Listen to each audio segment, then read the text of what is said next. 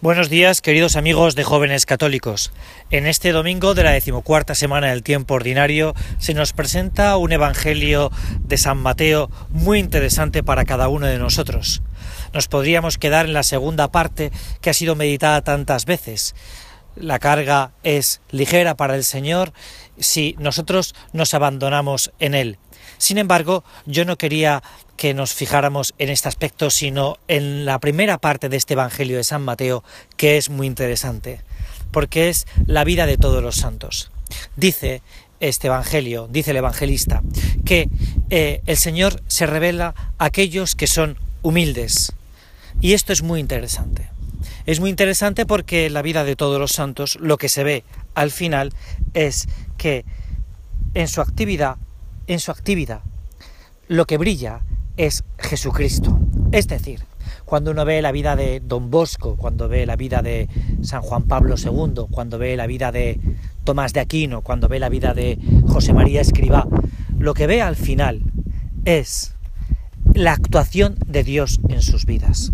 Es decir, la revelación de Dios en los humildes, en los que han decidido que ellos desaparezcan para que aparezca realmente Dios.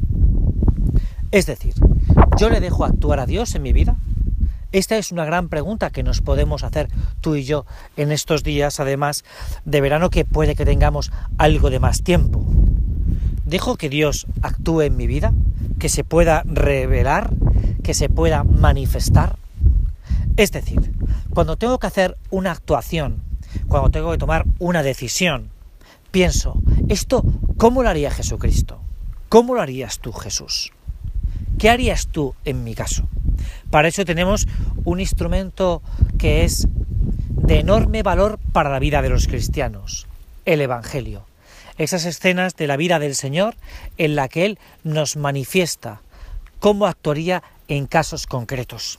Para eso lo que hay que hacer es realmente escrutar las escenas, discernir lo que pasa en cada una de las situaciones, pero en nuestro caso concreto, y ver que Dios nos pone la solución a circunstancias concretas de nuestra propia existencia en palabras de, y hechos de la misma vida de Jesucristo.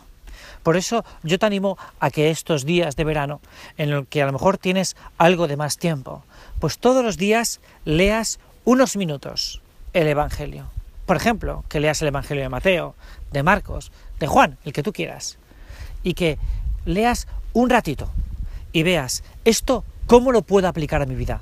Para que realmente se revele Él en el corazón de cada uno de nosotros. Muchísimas gracias y hasta el próximo domingo.